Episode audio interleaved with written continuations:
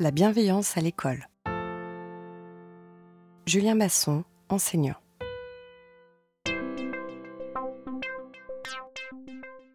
Bonjour à tous, Julien Masson, je suis formateur à l'ESP sur des questions de psycho auprès des Master MEF et j'appartiens par ailleurs au laboratoire ECP Lyon 2, laboratoire de recherche qui s'intéresse particulièrement aux questions de motivation, aussi bien chez les élèves d'école primaire que de secondaire.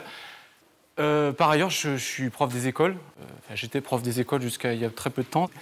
Euh, donc voilà.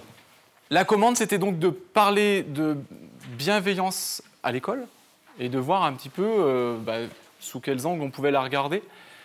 Et pourquoi elle était importante? On en parle beaucoup, hein, c'est un petit peu tarte à la crème, la bienveillance. Voilà, donc j'ai essayé d'aller voir un petit peu où est-ce qu'on pouvait faire ressortir cette bienveillance et en quoi cette bienveillance pouvait avoir un impact sur les apprentissages de nos élèves, puisque finalement c'est un petit peu ça qu'on recherche. Quoi. Un sommaire rapide.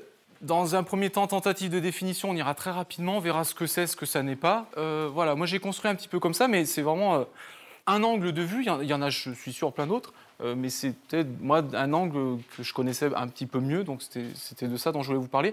Donc la bienveillance au service de la motivation, on va voir que la bienveillance, elle intervient dans les processus de motivation, et puis la bienveillance aussi euh, pour, au service de l'évaluation. Après, quand dit la médecine, j'ai presque envie de dire la médecine, je ne suis pas du tout médecin, euh, c'était plus à la limite quand, dit, quand disent les neurosciences puisqu'on va voir que les neurosciences se sont aussi emparées un petit peu du sujet.